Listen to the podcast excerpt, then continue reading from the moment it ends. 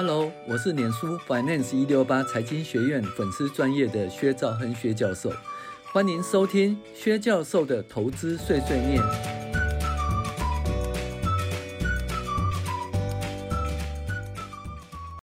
各位网友，大家好，我是薛兆亨薛教授，今天跟大家分享进阶财报分析第九集，应收账款分析与呆账提拨率，这是我们呃开始从呃。现金及约当现金进入到应收账款分析这个单元，应收账款哈的分析重点，应收账款是为了创造营业收入必须投资的资产，也是资产的主要项目。基本上要评估应收账款的效能及应收账款的评价这两个重点。那应收账款效能就是应收账款哈投资所创造营收的程度，也就是应收账款周转率。那基本上就是那个。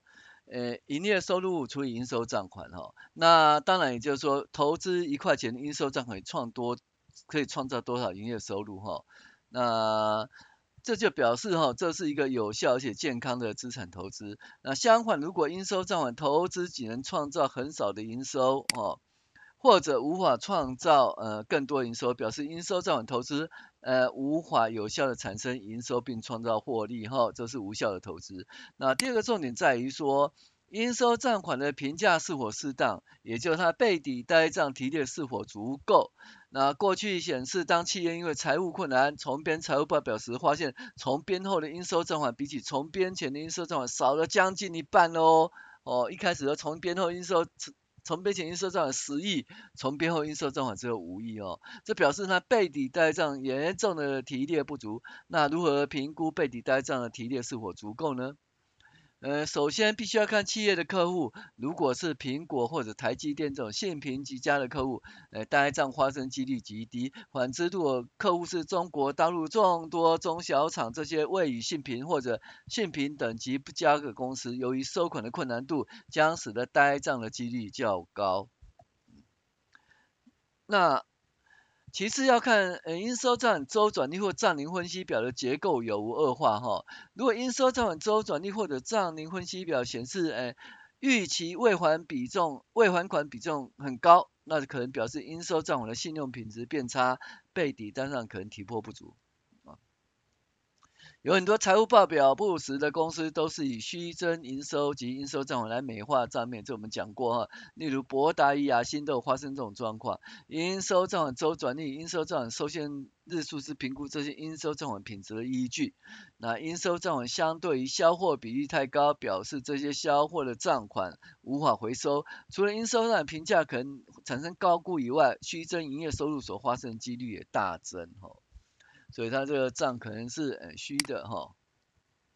好，那我们看一下，那提列背底带账率是否提列？我们现在来讲一个案例哦，这是玉龙，玉龙公司哈。那我们这个案例是在讲说，它的备抵呆账提拨率是否足够？好，那裕隆公司一百年第一季的应收账款比前一年度的同期增加十二亿元，使得营业活动现金流变成了负的八点九亿元。但是这是行业特性，因为其主要是从事诶、汽车分期付款的业务，本来就是要增加应收账款、分期账款来赚取利息的。意思就是说，你的应收账款如果增加的话，那你营业收入就会增加，利息就会增加。利息收入就会增加，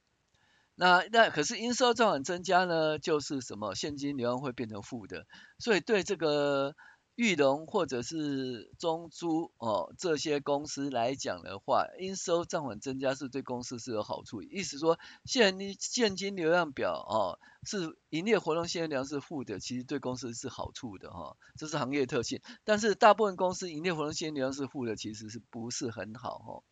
好，我们看一下呢。那我们看到那个呃，裕隆公司呢，这个九十呃九十九年第一季的应收账款呢是这个现金减少七亿五。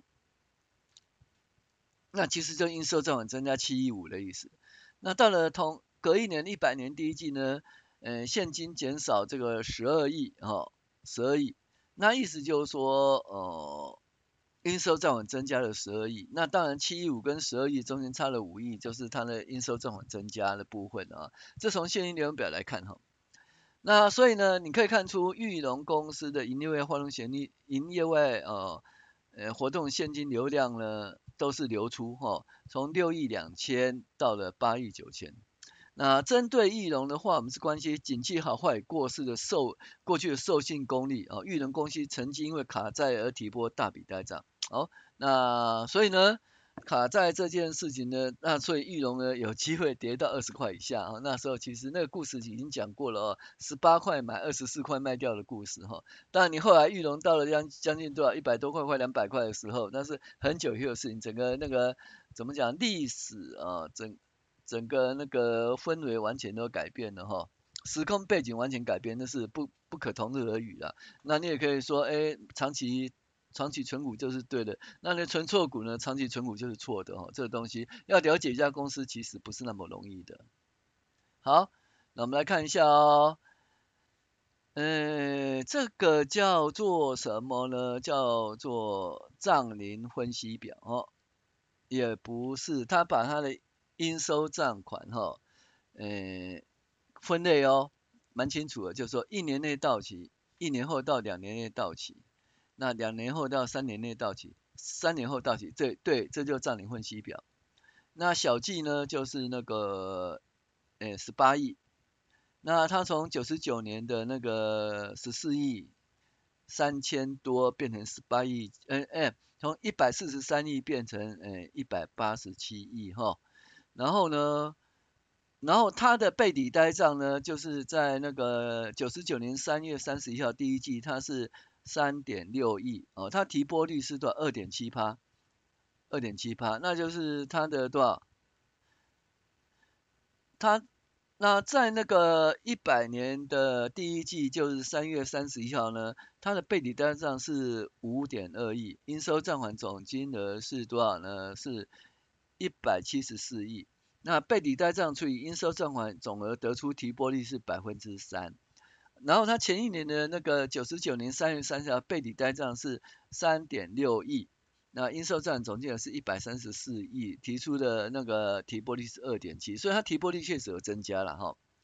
那因为提拨率增加，造成备抵呆账会用大幅增加，以至于一百年股价受到冲击哦下跌。而当时的景气扩张期，裕隆公司提拨备抵呆账率是百分之三，比去年二点七亿人来增加哈。那看起来对景气，在景气动能下，呆账提拨并未减少，并不是呆账提拨稍微多一点哦。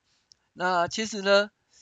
它的呆账提拨，因为景气很好呢，呆账几率比较小，对不对？就是它提拨的更多，然后营收应收账很增加，呆账提拨增多，所以它的那个获利减少很多了哈。那是不是呆账提拨稍微多一点呢？它其实虚增盈余可能性降低。讲难听一点，就是说，诶，呆账提拨很多，虚增盈余可能降低。另外一件事情说，呆账提拨很多，就把那个盈余隐藏起来，啊，这叫秘密准备、秘密攻击，诶，几率也是很大的哈。那我们看一下玉龙的话，哈，就是因为它这一次呢，第三季。公布财报以后呢，你看看它股价大幅下跌，那这大幅下跌并不是它本月变差，而是它呆账提拨比较多，哦，呆账提拨比较多哈，就造成现在这个状况。好，那所以呢，我们可以从那个备抵呆账提拨率来看，说这家公司的呆账提拨是否够啊？那当然是呢，如果景气如果应收账款增加，而且景气不好的话，那它的备抵呆账提拨率应该要提高。那有很多公司呢，这个应收账款增加，而且景气变差，就呆账提拨率是维持或者更少，那这东西发生呆账可能性哦就比较高了哈、好，我是薛兆亨薛教授，我们现在这一节课我们讲的是呆账提拨率，也是我们应收账款分析里面的第一个重点。好，谢谢您的收听。